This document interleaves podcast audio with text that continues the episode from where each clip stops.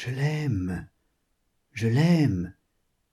Cria-t-il tout haut d'une voix éperdue qui emplit l'église.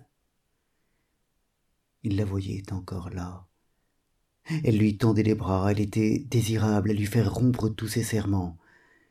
Et il se jetait sur sa gorge sans respect pour l'église. Il lui prenait les membres. Il la possédait sous une pluie de baisers. C'était devant elle qu'il se mettait à genoux implorant sa miséricorde lui demandant pardon de ses brutalités. Il expliquait qu'à certaines heures il y avait en lui une voix qui n'était pas la sienne. Est-ce que jamais il l'aurait maltraitée la voix étrangère seule avait parlé. Ce ne pouvait être lui qui n'aurait pas sans un frisson touché à un de ses cheveux. Et il l'avait chassée l'église était bien vide où devait-il courir pour la rejoindre pour la ramener en essuyant ses larmes sous des caresses? La pluie tombait plus fort les chemins étaient des lacs de boue. Il se l'imaginait battu par l'averse chancelant le long des fossés avec des jupes trempées collées à sa peau. Non non ce n'était pas lui c'était l'autre la voix jalouse qui avait eu cette cruauté de vouloir la mort de son amour. Ô jésus cria-t-il plus désespérément soyez bon rendez-la moi mais jésus n'était plus là. Alors l'abbé mouret s'éveillant comme en sursaut devint horriblement pâle. Il comprenait. Il n'avait pas su garder jésus. Il perdait son ami. Il restait sans défense contre le mal au lieu de cette clarté intérieure dont il était tout éclairé et dans laquelle il avait reçu son dieu il ne trouvait plus en lui que des ténèbres une fumée mauvaise qui exaspérait sa chair. Jésus en se retirant avait emporté la grâce. Lui si fort depuis le matin du secours du ciel il se sentait tout d'un coup misérable abandonné d'une faiblesse d'enfant. Et quelle atroce chute quelle immense amertume. Avoir lutté héroïquement être resté debout invincible implacable pendant que la tentation était là vivante avec sa taille ronde ses épaules superbes son odeur de femme passionnée puis succomber honteusement haleter d'un désir abominable lorsque la tentation s'éloignait ne laissant derrière elle qu'un frisson de jupe un parfum envolé de nuque blonde. Maintenant avec les seuls souvenirs elle rentrait toute puissante elle envahissait l'église. Jésus jésus cria une dernière fois le prêtre revenez rentrez en moi parlez-moi encore. Jésus restait sourd un instant l'abbé mouret implora le ciel de ses bras éperdument levés. Ses épaules craquaient de l'élan extraordinaire de ses supplications. Et bientôt ses mains retombèrent découragées. Il y avait au ciel un de ces silences sans espoir que les dévots connaissent. Alors il s'assit de nouveau sur la marche de l'autel écrasé le visage terreux se serrant les flancs de ses coudes comme pour diminuer sa chair. Il se rapetissait sous la dent de la tentation mon dieu vous m'abandonnez murmura-t-il que votre volonté soit faite et il ne prononça plus une parole soufflant fortement pareil à une bête traquée immobile dans la peur des morsures. Depuis sa faute il était ainsi le jouet des caprices de la grâce. Elle se refusait aux appels les plus ardents. Elle arrivait imprévue charmante lorsqu'elle n'espérait plus la posséder avant des années. Les premières fois il s'était révolté parlant en amant trahi exigeant le retour immédiat de cette consolatrice dont le baiser le rendait si fort. Puis après des crises stériles de colère il avait compris que l'humilité le meurtrissait moins et pouvait seule l'aider à supporter son abandon. Alors pendant des heures pendant des journées il s'humiliait dans l'attente d'un soulagement qui ne venait pas.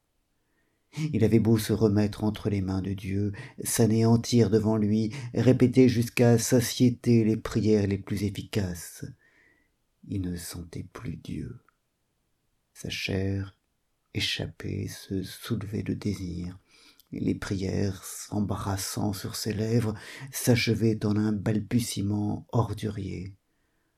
Agonie lente de la tentation où les armes de la foi tombaient une à une de ses mains défaillantes où il n'était plus qu'une chose inerte aux griffes des passions où il assistait épouvanté à sa propre ignominie sans avoir le courage de lever le petit doigt pour chasser le péché. Telle était sa vie maintenant. Il connaissait toutes les attaques du péché. Pas un jour ne passait sans qu'il fût éprouvé. Le péché prenait mille formes entrait par ses yeux par ses oreilles le saisissait de face à la gorge lui sautait traîtreusement sur les épaules le torturait jusque dans ses os toujours la faute était là. La nudité d'albine éclatante comme un soleil éclairant les verdures du paradis il ne cessa de la voir qu'aux rares instants où la grâce voulait bien lui fermer les paupières de ses caresses fraîches. Et il cachait son mal ainsi qu'un mal honteux il s'enfermait dans ces silences blêmes qu'on ne savait comment lui faire rompre emplissant le presbytère de son martyre et de sa résignation exaspérant la teuse qui derrière lui montrait le poing au ciel. Cette fois il était seul. Il pouvait agoniser sans honte. Le péché venait de l'abattre d'un tel coup qu'il n'avait pas la force de quitter la marche de l'autel où il était tombé il continuait à y halter d'un souffle fort brûlé par l'angoisse ne trouvant pas une larme. Et il pensait à sa vie sereine d'autrefois. Ah quelle paix quelle confiance lors de son arrivée aux artaud. Le salut lui semblait une belle route. Il riait à cette époque quand on parlait de la tentation il vivait au milieu du mal sans le connaître sans le craindre avec la certitude de le décourager. Il était un prêtre parfait si chaste si ignorant devant dieu que dieu le menait par la main ainsi qu'un petit enfant. Maintenant toute cette puérilité était morte. Dieu le visitait le matin et aussitôt il l'éprouvait la tentation devenait sa vie sur la terre. Avec l'âge avec la faute il entrait dans le combat éternel. Était-ce donc que dieu l'aimait davantage à cette heure? Les grands saints ont tous laissé des lambeaux de leur corps aux épines de la voie douloureuse. Il tâchait de se faire une consolation de cette croyance à chaque déchirement de sa chair à chaque craquement de ses os il se promettait des récompenses extraordinaires. Jamais le, ciel ne le frapperait assez. Il allait jusqu'à mépriser son ancienne sérénité sa facile ferveur qui l'agenouillait dans un ravissement de fille sans qu'il sentît même la meurtrissure du sol à ses genoux. Il s'ingéniait à trouver une volupté au fond de la souffrance à s'y coucher à s'y endormir. Mais pendant qu'il bénissait dieu ses dents claquaient avec plus d'épouvante. La voix de son sang révolté lui criait que tout cela était un mensonge que la seule joie désirable était de s'allonger au bras d'albine derrière une haie en fleurs du paradou. Cependant il avait quitté marie pour jésus sacrifiant son cœur afin de vaincre sa chair rêvant de mettre de la virilité dans sa foi. Marie le troublait trop avec ses minces bandeaux ses mains tendues son sourire de femme. Il ne pouvait s'agenouiller devant elle sans baisser les yeux de peur d'apercevoir le bord de ses jupes. Puis il l'accusait de cette fête trop douce pour lui autrefois elle l'avait si longtemps gardée entre les plis de sa robe qu'il s'était laissé glisser de ses bras dans ceux de la créature en ne s'apercevant même pas qu'il changeait de tendresse. Et il se rappelait les brutalités de frère archangias son refus d'adorer marie le regard méfiant dont il semblait la surveiller. Lui désespérait de se hausser jamais à cette rudesse. Il la délaissait simplement cacher ses images déserter son autel mais elle restait au fond de son cœur comme un amour inavoué toujours présente. Le péché par un sacrilège dont l'horreur l'anéantissait se servait d'elle pour le tenter lorsqu'il l'invoquait encore à certaines heures d'attendrissement invincible c'était albine qui se présentait dans le voile blanc l'écharpe bleue nouée à la ceinture avec des roses d'or sur ses pieds nus. Toutes les vierges la vierge au royal manteau d'or la vierge couronnée d'étoiles la vierge visitée par l'ange de l'annonciation la vierge paisible entre un lys et une quenouille lui apportaient un ressouvenir d'albine les yeux souriants ou la bouche délicate ou la courbe molle des joues. Sa faute avait tué la virginité de marie. Alors d'un effort suprême il chassait la femme de la religion. Il se réfugiait dans jésus dont la douceur l'inquiétait même parfois. Il lui fallait un dieu jaloux un dieu implacable le dieu de la bible environné de tonnerre ne se montrant que pour châtier le monde épouvanté. Il n'y avait plus d'anges il n'y avait plus de saints plus de mère de dieu il n'y avait que dieu un maître omnipotent qui exigeait pour lui toutes les haleines.